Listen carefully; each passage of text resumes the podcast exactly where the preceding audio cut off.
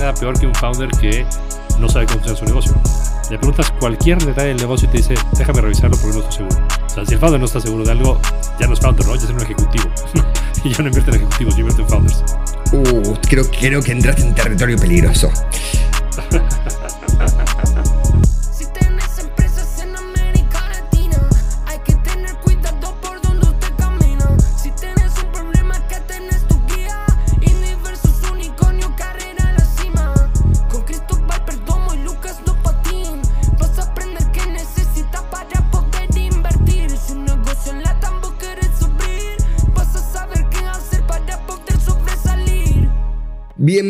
Bienvenidos al vigésimo tercero episodio de Indie versus Unicornio.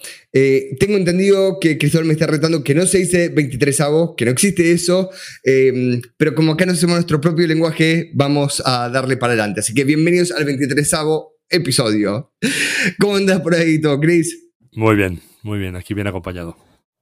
Es una cosa interesante. Eh, nuestra productora me dijo, Lucas, te está escuchando mal, bájate el, software del Yeti, el, Logitech Yeti o Yeti, como se le diga. Eh, y creo que se escucha mejor. Después que la audiencia lo diga, se escucha mejor. Pero es increíble cómo con el mismo hardware, el software de, con AI está haciendo unas maravillas, ¿no? Se suena impresionante, por lo menos aquí. Eh, ah, esto, yo me probé y también está bárbaro. Tenemos un montón de cosas para hablar. Chris, hoy empieza vos. ¿Con qué queremos, con qué hablamos? Eh, a ver, no creo que más interesante lo tuyo. Yo, luego, con, luego complemento, pero lo que tú hablabas del tema de la meditación y eso, a ver, aquí viene el caso con los bootstraperos? Quiero saber. Eh, creo que viene el caso con emprendedores en general, más que, que bootstraperos, eh, porque es el, estar bien descansado, creo, em, que cambia todo, ¿cierto? Quiero decir, cuando la cabeza está bien descansada, cuando el cuerpo está bien descansado, uno por lejos eh, funciona mejor. Y me puse en esta cruzada personal para dormir mejor.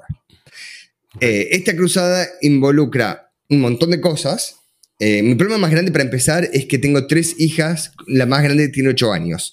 Entonces, y la, más chiquita que tiene dos, se despierta bastante. Eh, y aparte, más allá que duerme con nosotros la mitad de las noches, digamos, o, más todavía. Entonces, me juegas en contra, pero dije, igual voy a poder hacer un montón de cosas. Como buen nerd, eh, lo primero que hice fue leer. Me compré libros, artículos, digamos, todo lo que uno se puede imaginar.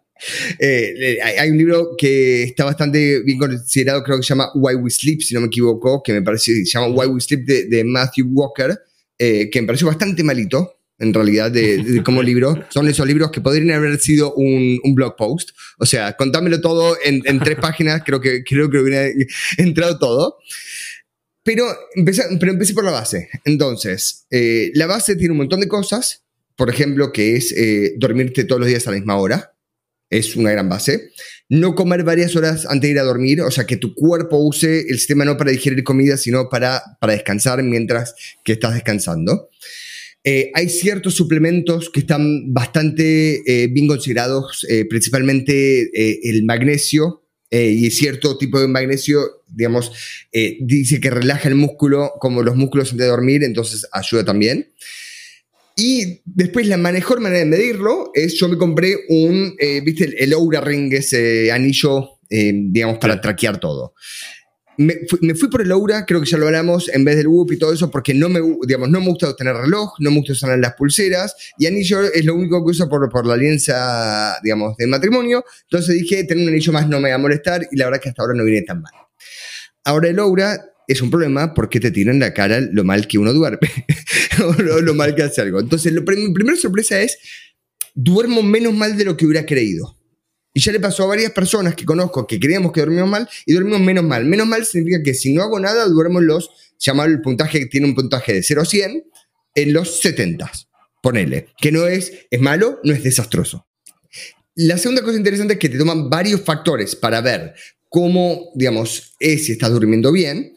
Entonces toma tu, por ejemplo, tu ritmo cardíaco eh, durante la noche, te toma la temperatura del cuerpo, te toma cuánto tiempo tardaste en dormirte, también te toma, por ejemplo, eh, cuántas veces despertás, cuánto tiempo profundo de sueño tuviste, cuánto llama deep sleep, REM, etc.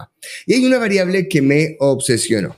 Y yo con obsesionarme, digamos, es, es como, es como todo. Me, me, meto en algo y, es un problema. Porque dejo de ser productivo en otras cosas. Hay una variable que se llama HRB, o sea, pero las siglas en inglés, que es Heart Rate Variable.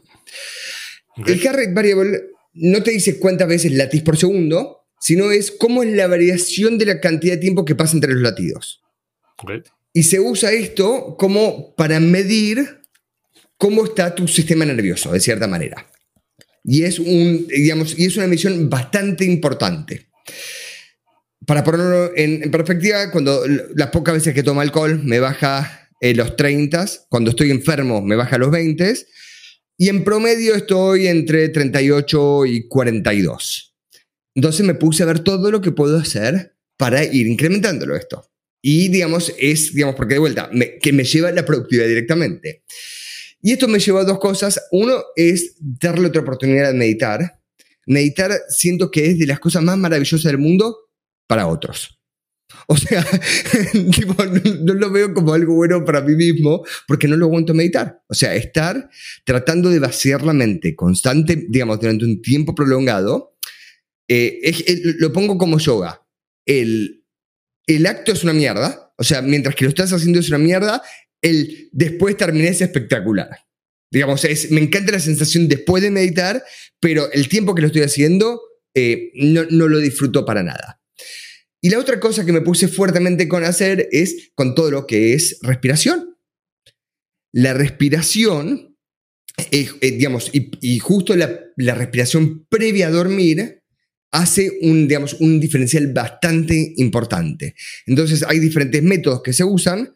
Yo estoy eh, utilizando bastante uno que se llama, eh, digamos, 347, creo que es el nombre, pero la idea súper simple es aspirar por la nariz en aproximadamente 3-4 segundos y después, digamos, exhalas usando el doble de la cantidad de segundos que tardaste en inhalar. Y el cuerpo toma esta señal como para poder, digamos, que estás relajado. Y es interesante, digamos, cómo el cuerpo toma todo lo que son señales de respiración para cambiar tu estado emocional y tu estado, eh, digamos, de, cómo estás. Por ejemplo, uno, si, si eh, dos semanas con la la respiración. Con el resto, varios meses. O sea, con la respiración vamos dos semanas. ¿Me sirve? O sea, y, lo veo con números. O sea, sé que es muy pronto porque dos semanas, digamos, es poco, pero el resultado es casi inmediato. Y me parece una locura porque ahora estoy promediando un 45 HRB, que igual es relativamente bajo, eh, pero logré subirlo 10%. No, no, existe está bien o está mal porque depende de cada persona, de cierta manera. O sea, él, está bien o está mal. Eh, o sea, lo que importa más es tu promedio de, digamos, cada dos semanas de cómo estás sobre eso. Y mi promedio subió, que es lo que importa.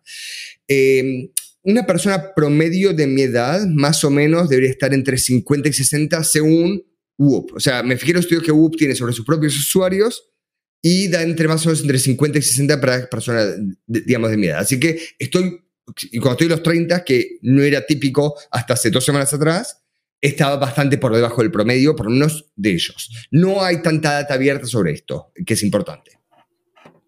Y a ver, ahora más allá de, lo que te digan los números, ¿cómo te sientes al día siguiente? O sea, ¿sí hay una correlación entre la calificación y cómo te sientes o no?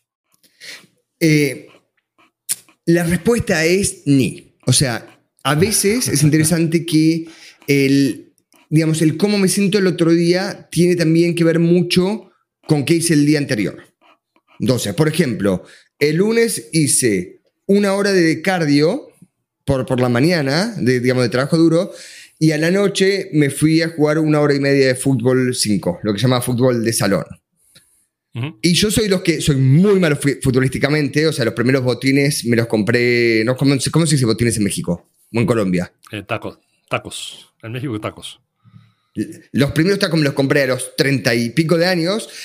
Dios ah. me dio eh, el don de poder correr, pero no el de saber jugar. O sea, soy de los que se, se caen solo. Entonces, lo único que hago en una cancha de fútbol es correr, y mucho. Entonces, este, que está muy bien porque a esta edad compensa. Eh, pero, y el, por ejemplo, el martes estaba agotado, aunque había dormido bien.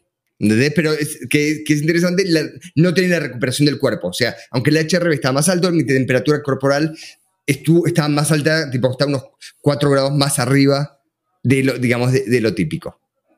Entonces, importa cómo me siento, pero importa también muchos otros factores, digamos, es qué hice el día anterior, digamos, cómo, cómo comí, cómo ejercité y todo ese tipo de cosas. Ok. A ver, yo del tema del. Para la audiencia, una cosa importante. Una cosa es importante. Si van escuchando respiraciones alternativas, no soy yo eh, probándolo acá en vivo, sino es nuestro mejor amigo Gordo no, Cristóbal es nuevo, ¿eh? respirando el micrófono. Este lo. ¿Es de nuevo? Este es Ramón, es Cipórito. Sí, es Cipórito. Este es bulldog inglés. Este es mexicano. ¿Y cuántos tienen? Dos, dos. Un inglés y un francés, por eso llevan mal. Entonces cada día llevas uno distinto a la oficina. Exacto, sí. Perfecto. Entonces, es importante, si, si, le escuchan, no es Ramón y, no soy yo tampoco. Decía Cristóbal. No, a ver, yo el tema del sueño le he dedicado mucho tiempo también. Eh, pero más, mi foco siempre ha sido dormir menos, ¿no? Como que siento que pierdo mucho tiempo durmiendo. Intenté mil técnicas para dormir menos. Y al final, la, la conclusión es pues no hay que dormir menos, no hay que dormir lo que necesitas. Creo que ese es como para mí un gran insight, ¿no? Que si duermes menos de lo que necesitas, pues no vas a tener unas horas despierto muy buenas. Y, dentro de eso ya luego pasé a lo que tú estás haciendo de, probar diferentes hábitos. Yo, por ejemplo, el, más importante para mí es cero alcohol, ¿no? O sea, yo si tomo una copa de alcohol después de las 3 de la tarde, resiento mucho el sueño, ¿no? Ya duermo mal. Eh, y la otra es cafeína, ¿no? Cafeína o alcohol después de las 3 de la tarde me, va súper mal. Eso es lo, que, lo que más me, he dado cuenta. Otros temas, como por ejemplo de dejar electrónica una hora antes de dormir, pues yo no veo diferencia, ¿no? O sea, he probado con y sin y duermo igual. Con lo cual, pues la verdad es que sigo usando el Kindle en la noche. Eh, el tema de la luz, a ver, sí trato de, de, usar menos luz conforme va el día. Y por ejemplo, uso yo mucho el setting en la computadora, en el teléfono, que a las 8 de la noche se pone naranja, ¿no? Se pone la, el filtro este de, luz azul, yo siento que es mejor. O sea, sí me siento menos cansado de los ojos. No sé si sea un tema para dormir, pero sí me ayuda para, los ojos, ¿no? Y, bueno, esta búsqueda del tema de las métricas, ahorita el HRB me, trae una trivia particular. Hay dos KPIs físicos o, de hábitos, eh, digamos, de actividad, que corresponden 100% con la longevidad. ¿Cuáles crees que son? Uno tiene mucha lógica y el otro no entiendo por qué, pero igual tiene que correlación. no, no voy a inventar. Dale para adelante. el más importante es el de BOX, ¿no? Que es el aprovechamiento de, oxígeno. ¿no? Entre más alto tengas eso, más longevidad. Ese es un, R casi de uno, ¿no? O sea, es perfecto. Pero el más extraño es la gente que usa hilo dental. que no puede ver por qué eso tiene que ver con la longevidad, pero no sé si es que si alguien te toma el, trabajo para usar hilo dental, pues toma, tiene muchos hábitos buenos además, ¿no? Yo creo que debe ir por ahí. Pero ese me llama mucha atención, porque tampoco han encontrado cuáles, porque no es un tema de higiene bucal, ¿no? No es que tener mejor los dientes te ayude a vivir más, pero, pero me llama atención. y, a vos que, eh, digamos, al fin de cuentas, ¿cuántas horas crees que necesitas para dormir por lo normal si estás manteniendo lo, lo que haces siempre? A ver, yo una vez hice un, un, experimento extremo de dos semanas de dormir tres horas máximo, ¿no? No se lo recomiendo a nadie. a, nadie, ¿no? La verdad que no la pasé nada bien y no sirvió para nada. Y igual estaba, las horas estaba despierto, estaba cansado, entonces no servía mucho. Entonces, y, he ido eh, probando, yo creo que entre 7 y 8 es mi ideal, ¿no? O sea, si duermo menos de 7 sí me doy cuenta, eh, si duermo 7 estoy perfecto. Entonces, yo sé que si, si tengo espacio para dormir las 7 horas, que yo, yo cuido mucho eso, el tema de la hora de dormirme que sea con la hora... Yo no, soy tan, tan fuerte en la hora de dormirme, sí en la hora de despertarme. Entonces busco siempre que sea por lo menos ese espacio de una media hora para quedar dormido y siete horas para dormir. Y con eso me siento súper bien. Espectacular. Eh, una cosa que no mencioné es la metodología, básicamente que de, respiración, es de un conocido barra amigo que se llama Johnny Miller. Johnny es un ex em, emprendedor que eh, tuvo una startup, la vendió y tuvo tanto burnout que dedicó el resto de sus últimos varios años a entenderse mejor y entender por qué le está pasando lo que está pasando y por qué depresión y cómo tratar el burnout y todo eso. Y desarrolló un, eh, un curso y, y, varias cosas alrededor de eso que se llama el Nervous System Mastery, o sea, nsmastery.com, se llama, es el sitio. Y el, básicamente lo que dice es, uno puede ser el dueño de su sistema nervioso que me parece que es algo interesante que no se habla suficiente. Eh, y ahí después en, la nota del programa vamos a poner, eh, digamos, un, artículo hacia esto de Johnny, porque creo que va está bastante bueno. Y le diré la URL, pero es tan larga que no da, entonces lo voy a poner en las notas del programa. Ok. A ver, yo el tema de respiración, para mí es una, una asignatura pendiente, porque sé que hay mucho en eso. Hay, hay un libro que se llama Breathe, ¿lo leíste? Lo leí. ¿Y sí vale la pena? ¿O es un Eh, blog no. post? no, Es es un un blog post. post también. bueno. sí. No, a ver, yo lo único que sí, que sí hago de respiración desde los 15 años es una cosa que me llamó mucha atención. Un estudio que hicieron sobre cómo pro- prolongar el tema de vida de células que viven poco, ¿no? Y se dieron cuenta que, eh, sobre todo con pollos, como que eran algo muy fácil para, para hacer el experimento, entre más activo estuviera el sistema linfático, más vivían. ¿no? Y el sistema linfático es, no sé cómo, la palabra no me acuerdo cómo se dice, pero es, o sea, tú no lo puedes manejar, ¿no? Se maneja solo, es auto algo, ¿no? La única cosa que afecta al sistema linfático es la respiración. Y la respiración activa el sistema linfático con un conteo de 1, 4, 2, ¿no? O sea, por- si tú respiras 1, la mantienes 4 y 2 expiras, ¿no? Y hacer eso 10 veces al día activa lo suficiente el sistema linfático. Eso lo hago desde los 15 años. No sirve para algo, ¿no? Pero yo me quedo muy tranquilo de que lo estoy haciendo. y lo vamos a archivar dentro del cajón de cosas que qué ganas que tengo de perder el tiempo, pero creo que funciona. Sí. No, a, a- a ver, lo que sí, lo que sí es que me siento muy bien cuando lo acabo de hacer, ¿no? O sea, físicamente. Exacto, eso- estoy, vale. completamente, estoy completamente de acuerdo. A mí me gusta esa historia, viste, de las personas que se matan siendo sanas, nunca fumaron, nunca tomaron, no toman café, tipo, no hacen nada y después se mueren, tipo, los pisa un auto a los 40 años, digamos. Y después tenés otros del, del, del que fumó, le gustó las drogas, el tipo una, una gran vida, eh, gran, gran vida vivida, sin juzgar, acá no, acá no juzgamos. Aquí un paréntesis. Y, y después vive hasta los 100 años. Hace dos semanas fui a ver a Motley Crue y Def Leppard, dos bandas de mi juventud que me gustaron mucho. Y, y tienes ahí dos ejemplos perfectos, ¿no? O sea, Motley Crue creo que se han metido hasta la pintura de la autopista cuando pueden, ¿no? Vía totalmente, creo que el que menos tiene tiene cinco matrimonios, eh, ha estado muertos varios minutos cada uno de ellos, ¿no? En algún coma sobredosis. Y otro lado tienes a Def Leppard, que, a ver, para rockstars, pues, tiene una vida muy sana, ¿no? No se drogan, eh, uno de ellos es vegano desde los 30 años y está mejor a los 75 que a los, que a los 20. eh, y los dos llegaron, ¿no? O sea, no sé cuál estará mejor o no, pero pues tiene mucho ahí que ver la genética. Pero sí y- sabes, sí y- sabes quién la pasó mejor. ¿Quién Sí. la pasó mejor? Eso sí lo sabes. Sí, pues parece, puede, ser sí, ¿no? Así que esa, esa parte sí termina siendo im- importante. Em, me hiciste reír. ¿eh? Acá notaste una nota y cambiando de tema eh, di- directamente es, pusiste como temática los emprendedores que asisten a eventos. Sí. A, a ver, ese es. Es que hablaba justo con un, un- un- un fondo americano y hablábamos del tema, ¿no? De, de- de que si había que ir a eventos en México para conocer emprendedores o qué. Y es una gran como atracción para el emprendedor empezar a ir a eventos y poder contar que eres el founder de X, ¿no? Como que, ah, uy, mira, ya, ya soy de otro nivel.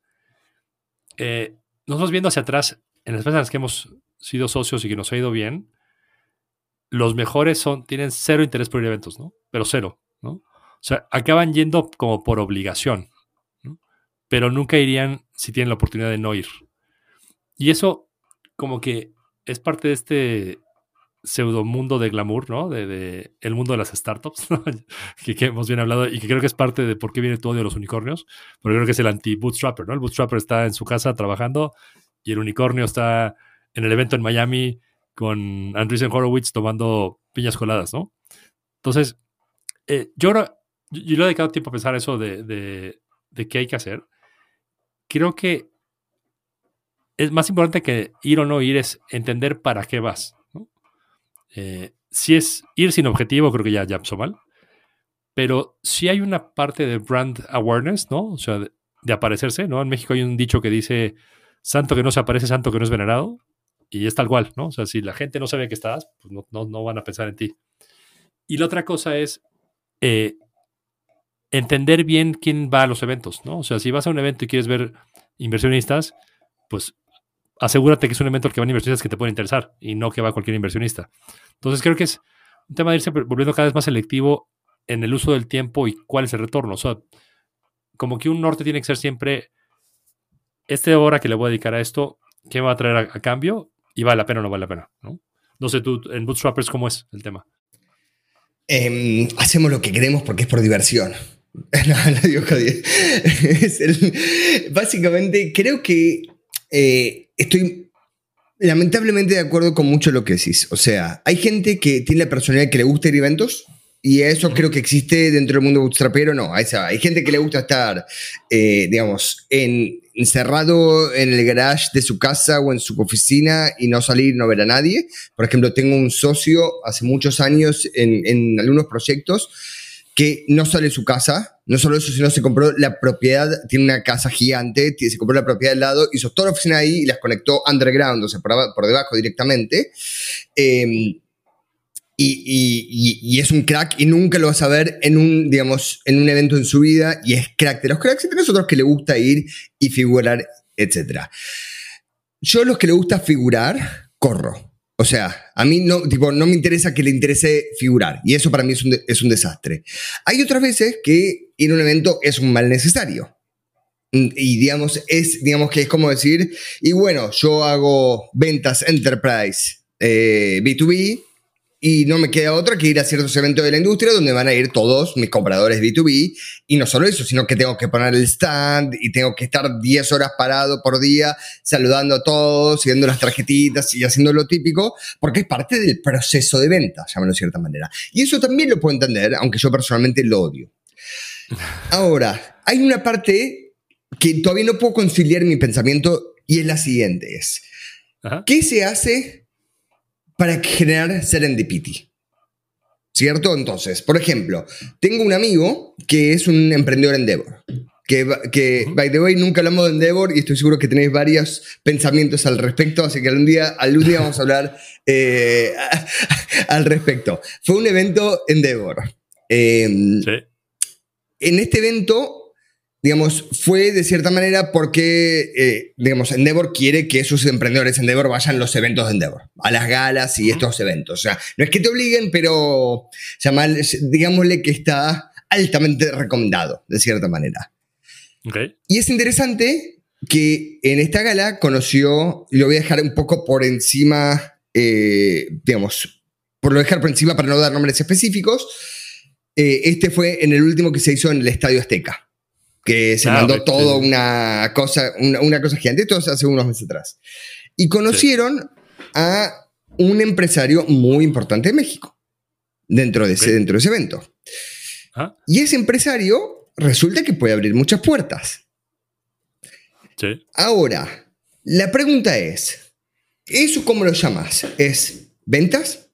¿Es serendipity? Digamos, es como tipo cosas que se van abriendo es exponerte a situaciones propensas a la buena suerte, que puede ser esto. Entonces es, ¿qué pasa cuando tenés esos eventos que no te interesa básicamente ser social, que no está requerido para ver a tus clientes, pero que cosas buenas pueden llegar a pasar? Y ese es el tipo de categoría donde a mí más me hace ruido, es, digamos, ¿estás abriendo, digamos, tu abanico de oportunidades o estás perdiendo el tiempo? A ver, es que creo que, por ejemplo, ese evento en particular lo conozco bien.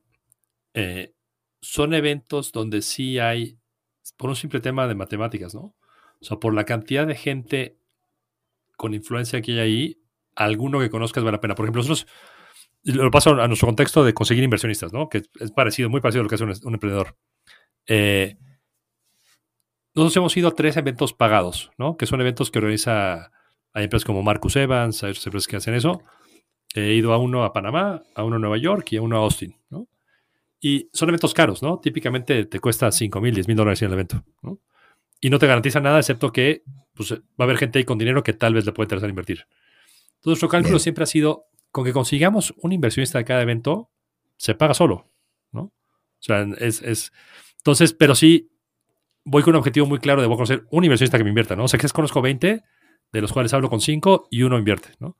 Pero voy con esa, esa mentalidad. Entonces, como que ya, y, voy como un tiburón, por ejemplo, ahora en, el evento en Austin, eh, hablé con 20, 25, casi todos nunca habían de Latinoamérica, por lo cual eh, será. Y conocí un family office de Latinoamérica. Hablé con ellos brevemente, pero dije, a ver, si algunos de aquí es este, ¿no? Este es el que puede invertir. Los vi que se fueron a sentar con un tipo que vendía hoteles o no sé qué hacía, otra cosa. ¿No conmigo? Esperé una hora y media parado. Pero pues soy un necio, ¿no? Y, cuando y lo único que quería hablar con ellos, no me interesaba ni. Estaba buenísima la fiesta y lo que tú quisieras, pero además era la semana del Gran Premio de Austin de Fórmula 1. Entonces, te imaginas lo que era. Entonces me quedé esperando ahí una hora y media, se pararon, los encaré en el pasillo y diga, oiga, realmente creo que es muy importante que hablemos, por favor, podemos hablar. Me dieron la tarjeta, hablamos. Y invirtieron, ¿no? Entonces creo que como emprendedor tienes que tener esa misma, pues como hambre, ¿no? De, de, si vas a ser un inversionista, es un inversionista, si vas a ser un posible cliente, posible cliente, o quizás un posible empleado, ¿no? Alguien que sube en la compañía. Pero tienes que ir con ese, ese foco. Si no es perder el tiempo, 100%. Y, y, no sé, y la respuesta es, quiero decir, por ejemplo, te doy otro ejemplo.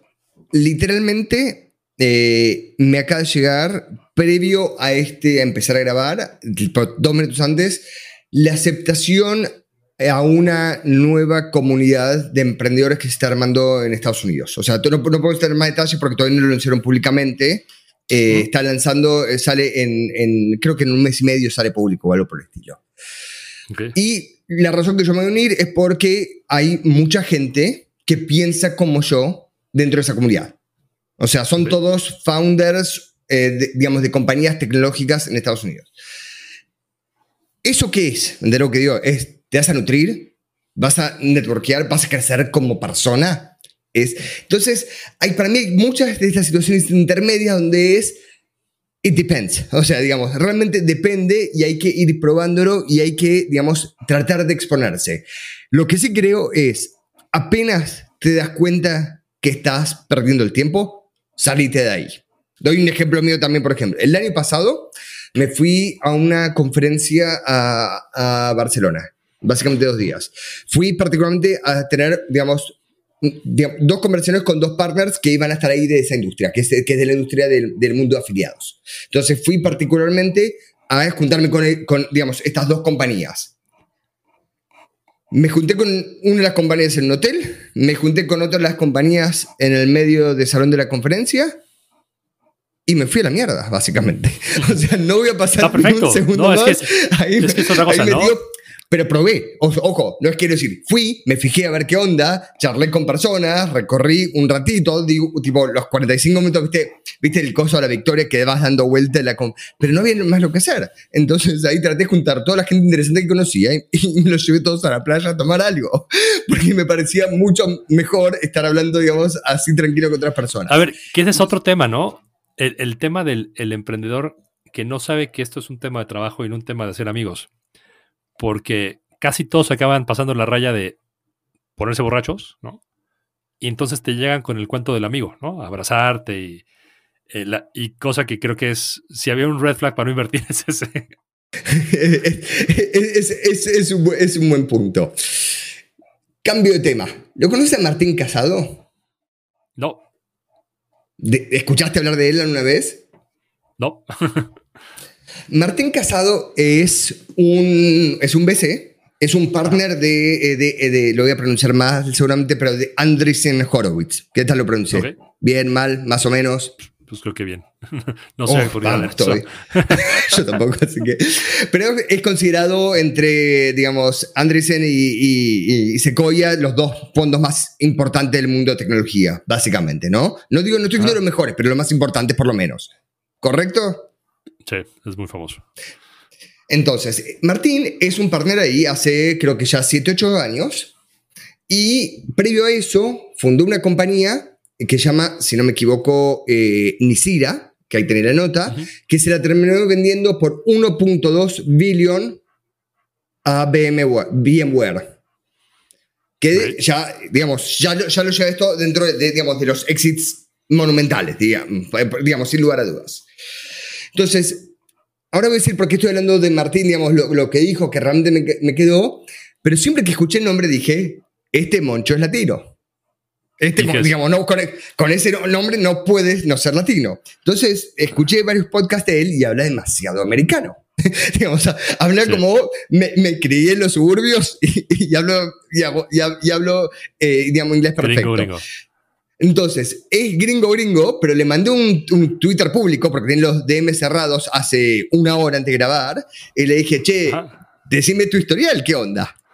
Y me dice, nací en España, tiene tengo el pasaporte español, tengo familia extendida de Colombia, porque miraron de ahí España, pero nunca viví ahí.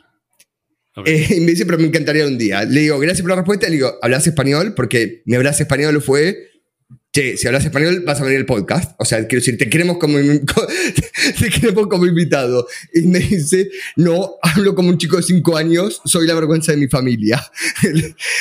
Eh, yo no sé cómo decirle esto, Martín, escúchame, con la plata que hiciste no vas a ser la vergüenza de tu familia. te aseguro, digamos, que quédate tranquilo, que, quédate tranquilo que, digamos, te, te, lo van a perdonar. No te preocupes que no lees español, es más, no tienes que hablar ningún lenguaje, quédate tranquilo. Vos sos el niño prodigio de la familia, ya te lo puedo decir. Entonces, eso número uno. Y después le digo, me dice que no, no habla español. Y le digo, lo bueno es que zafaste de, digamos, de que te volvamos locos hasta que, hasta que seas un invitado del podcast. ¿Qué es lo que escribió Martín, que escribe muy bien, aparte, escribió en el blog de, de, de, de Andreessen, que me pareció súper interesante. Él, su especialidad es soluciones enterprise. O sea, son esos, digamos, digamos eh, llámalo un Salesforce, un Oracle. Son productos o servicios o SaaS, pero que se venden por varios millones de dólares de licencias anuales. O sea, no un SaaS de 300 dólares, sino es, él vende, digamos, paquetes realmente grandes, hablando de millones de dólares por año. Esa es como su especialidad. Y eso es lo que él invierte dentro de, de su fondo. Entonces, ¿qué es lo que dijo él sobre ventas? Que me pareció fascinante. Él dice primero que si un founder de la compañía no puede vender el producto de la compañía, nadie nunca lo va a poder vender. O sea, es como, es imposible que, haya founders, digamos, de la compañía que traigan un vendedor externo, digamos, o al interno para venderlo, si uno de los founders no lo logró vender. Dice que básicamente que con el conocimiento técnico, tecnológico del producto, de la industria que tienen los founders para poder lograr ser un producto tan alto calibre, si ellos no lo pueden vender, nadie lo va a poder vender nunca.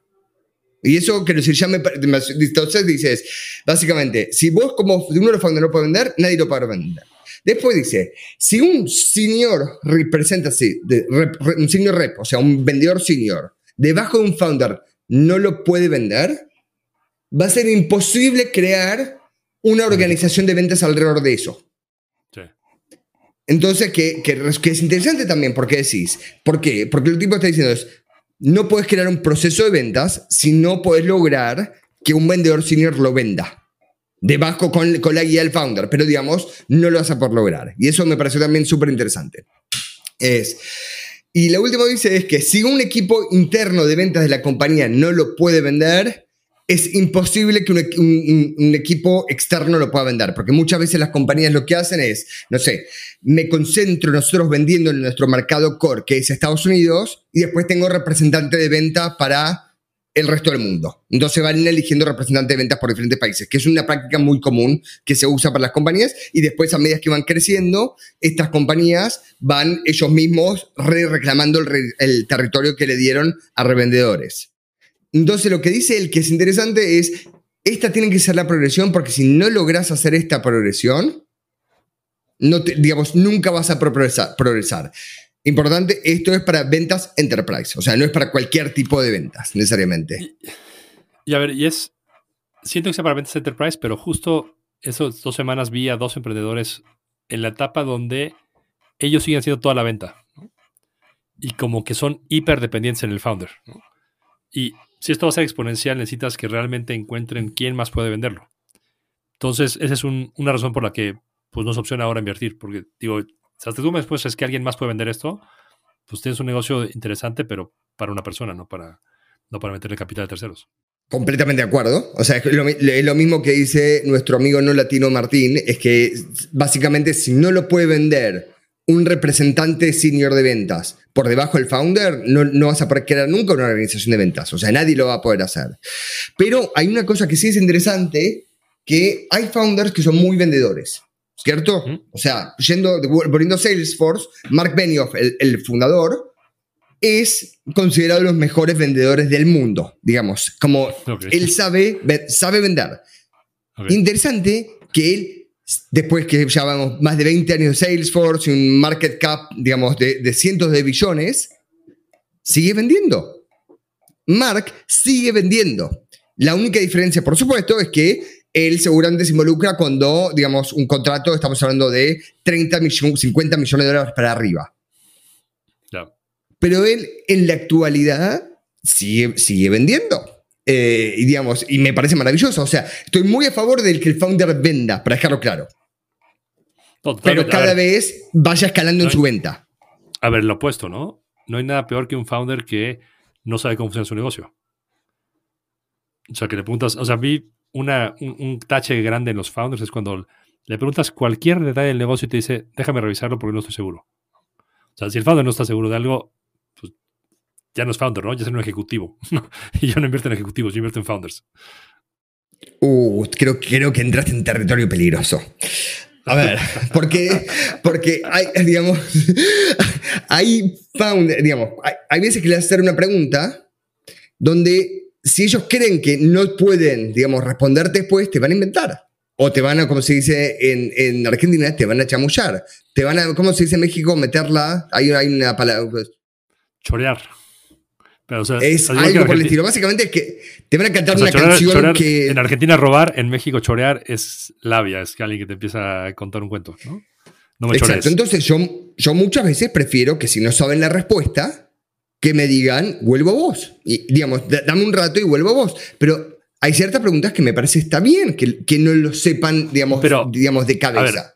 yo entiendo que no sepan el número, ¿no?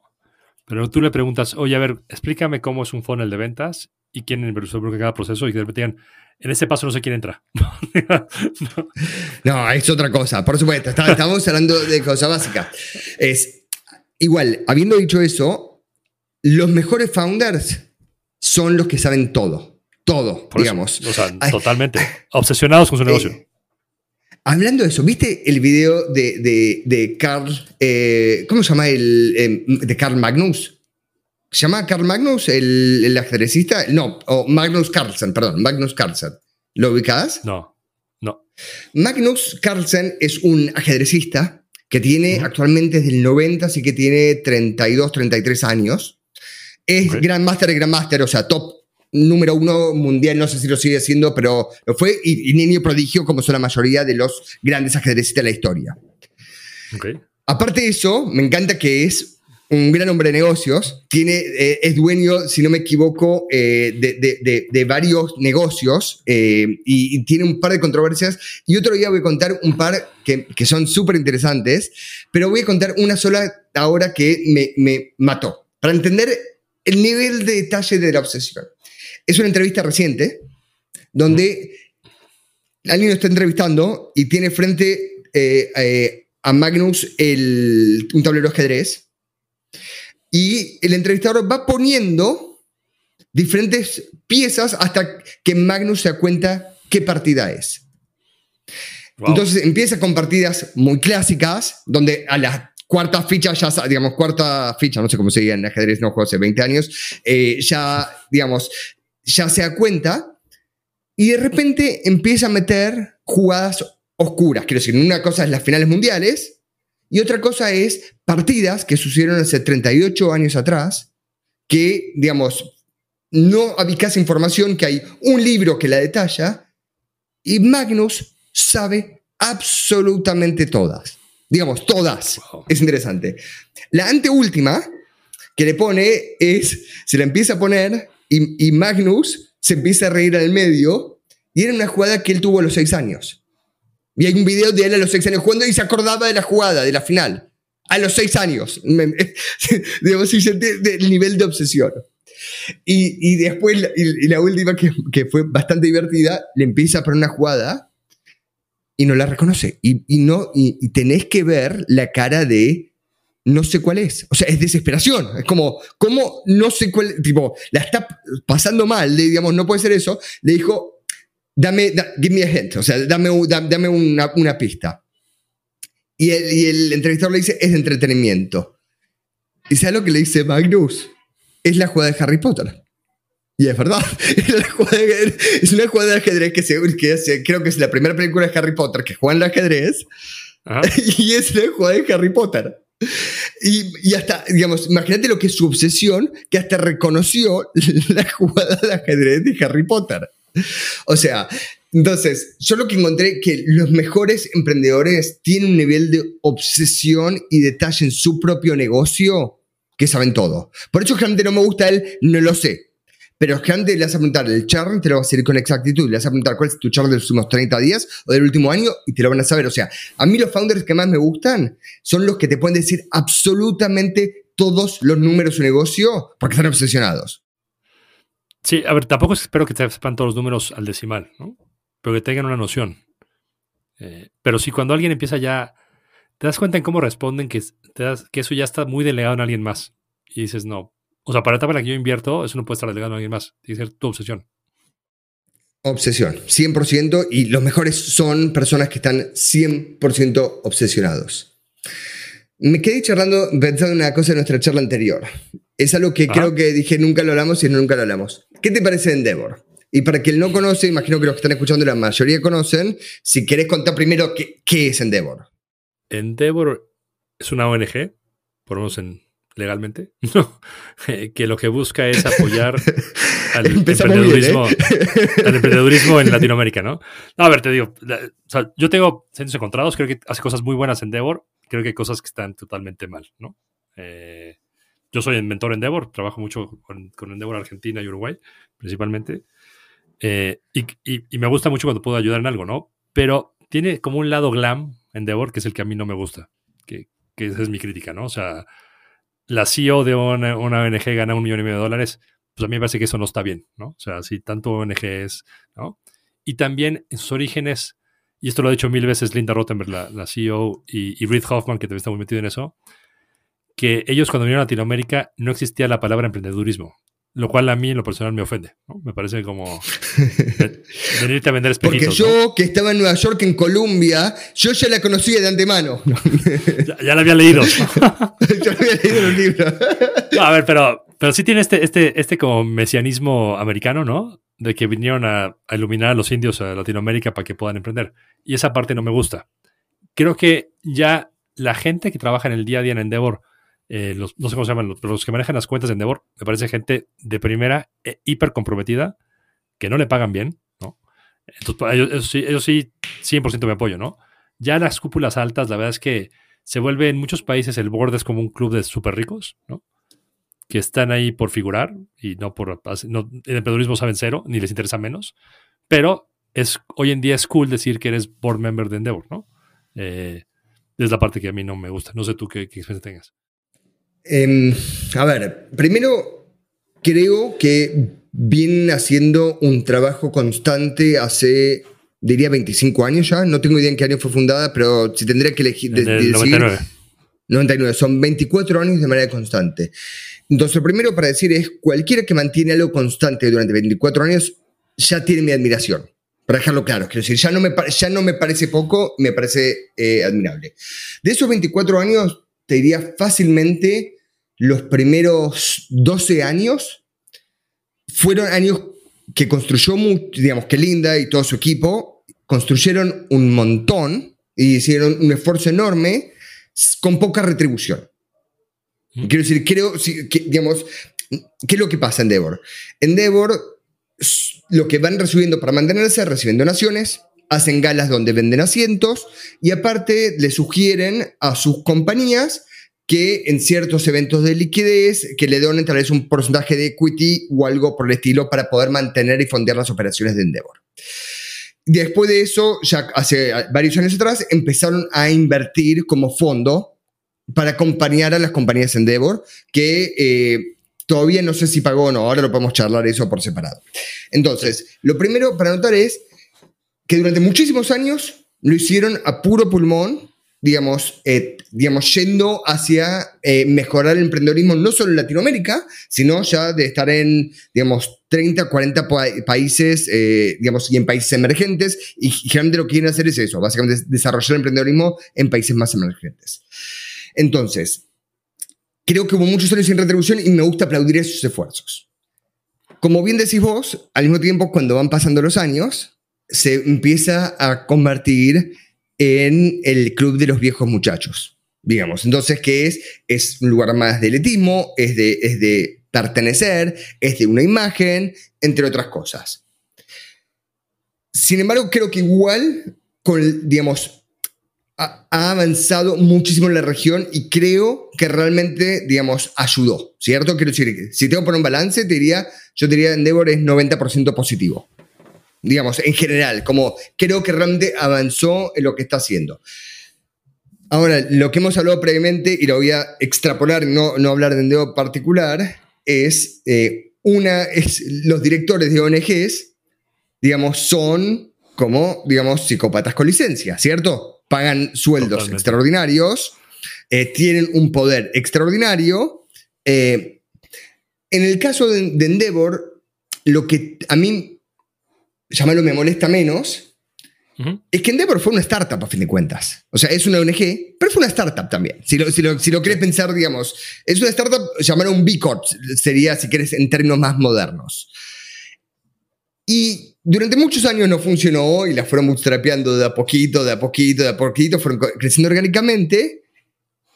Y sigue estando básicamente, digamos, si la directora ejecutiva hizo que su startup pueda funcionar, me parece perfecto que pueda compensarse como tal. ¿Entendés? Porque el esfuerzo fue de ella. ¿Me entiendes lo que digo? Es como, fue su startup y es todo público a fin de cuentas. Que no es lo mismo que un director general de una ONG que entra al cargo 150 años después que la ONG creció, ¿entendés lo que digo? Que se pone otra bandera. En mis ojos eso es un poco distinto. Porque, digamos, eh, digamos todas esas compensaciones y todo eso para mí es el esfuerzo de 15 años de pasarla realmente mal. No, eso es muy buen Entonces, eso es el caso de Endeavor particular. Creo que para, para, mí eso, eso sí me separa. Y es interesante saber con quién, cuál fue la primera gran compañía de Endeavor, si dirías una. Es que a veces es el gran problema, ¿no? Eh, o sea, Endeavor, cuando arranca, arranca en Argentina, fue el primer país donde estuvo. Eh, segundo fue México. Y creo que de ahí hubo una diferencia muy grande en México tardó mucho en haber una empresa buena, muchos, muchos, muchos, muchos años. En Argentina era el boom de despegar, de Mercado Libre. Yo no sé cuánto realmente fueron ellos empresa Endeavor y cuánto es que de repente la historia se cruza y dicen, ah, pues eran Endeavor, ¿no? Yo diría que Mercado Libre, a ver, Marcos Galperín es súper involucrado con Endeavor y creo que hace una labor 100% altruista, que no es el caso de la mayoría, ¿no? O sea, Marcos nunca le va a hacer una foto de Endeavor porque no quiere figurar, es lo que quiere es ayudar. Sea, Marcos donó los, los, pisos de las oficinas de, del Río en, en, Buenos Aires, o sea, tipo súper involucrado. Hay otros que salen en todas las fotos y tengo mis serias dudas de sus incentivos de por qué están ahí.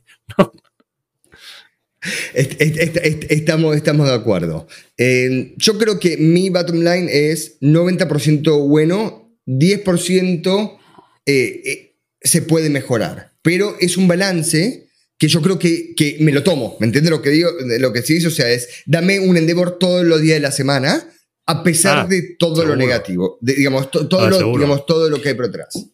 Em, y, a ver, cuando un emprendedor nos pregunta, oye, eh, ¿quieres que vale la pena hacer el proceso Endeavor?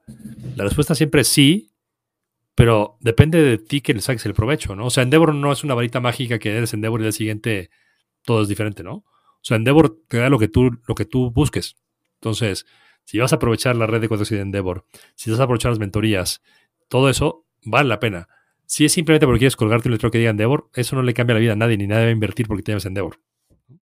completamente, y esa voy a decir, tipo, si te creías que vale la pena o no unirse. Em, mi punto de vista, yo tengo, digamos, dos puntos de vista sobre eso. El primero es, em, vale la pena si vas a sacarle el provecho. O sea, ser parte de Endeavor no es que sirve para todo.